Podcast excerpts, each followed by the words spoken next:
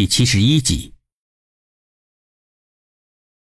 沈西听见周宇的话，更不敢相信，一个简单的停尸房还会有这种事情。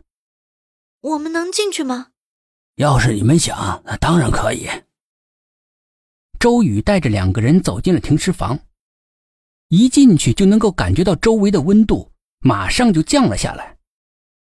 里面是一个很大的房间，整齐的摆着一排一排的白色的床，上面用白色的布盖着，灯光昏暗，有些看不清楚。K，你干嘛？沈西发现 K 用手揭开了一个白布，想要伸手拦住他。眼前出现的是一个面目煞白的人，头发弯弯曲曲的爬在脸上，嘴巴乌黑，十分的吓人。因为这里有冷藏的措施，所以尸体的腐坏程度并不严重。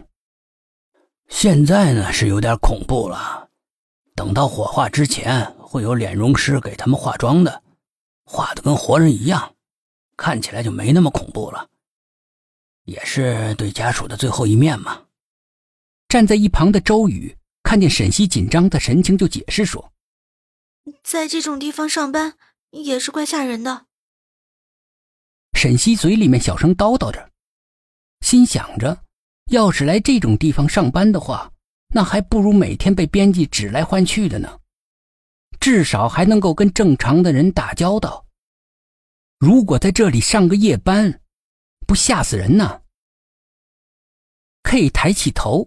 看了一眼监控器的位置，这个房间很大，四个角都装有监控器，就是不知道范围能不能够全部照上。一个大窗户挂着一个大的窗帘，窗户和门一样的都是上锁的，只有门卫的两个人有钥匙。至于白布遮住的尸体就更加好掩饰了，只要把白布盖上，灯光调暗，一时半会儿也发现不了下面到底有没有尸体。说不定尸体早就不见了，只是现在才发现而已。K，咱们可以出去了吧？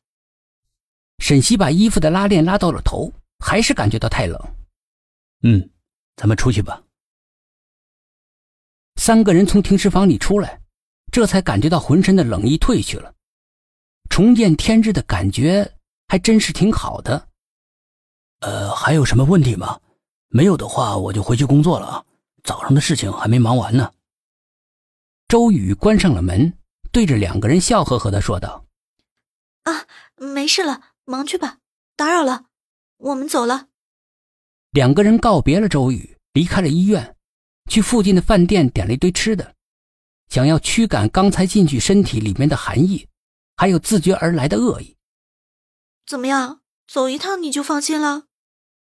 大口往嘴里面刨饭的沈西。见饿了一天的 K 竟然不怎么吃饭，不放心的事情多了，你能安静的吃饭吗？K 只是夹着一口菜放进嘴里，然后按着手中的手机。你不饿呀？还好。我都饿死了，你竟然不饿？那种地方还是不要去了。我觉得食量增加好多，一定是在那种地方被吸了阳气。沈西每次激动起来。也顾不得嘴里面是不是有饭，就吧唧吧唧的说起话来。你别说话了，行吗？不行，我吃饱了，说话更有劲儿了。快吃，吃完走。我知道，别催。你也不感谢我陪你去那种地方。感谢？我不是在请你吃饭吗？再说，不知道是谁怕的要死呢。这个时候，电话响了，是李曼。沈西，你家楼下有个同事在等你，我刚才上楼的时候就看到了，他说找你。李曼在窗台上看着楼下的丙南，是谁啊？就是咱们之前一起遇见过的那个，我还说他笑起来很好看的那个。哦，李炳南啊。对对，就是他。他找我干什么？不知道啊。在楼下等半天了，你是不是没看见人家的电话？啊？那你跟人家回个电话呗。哦，好的。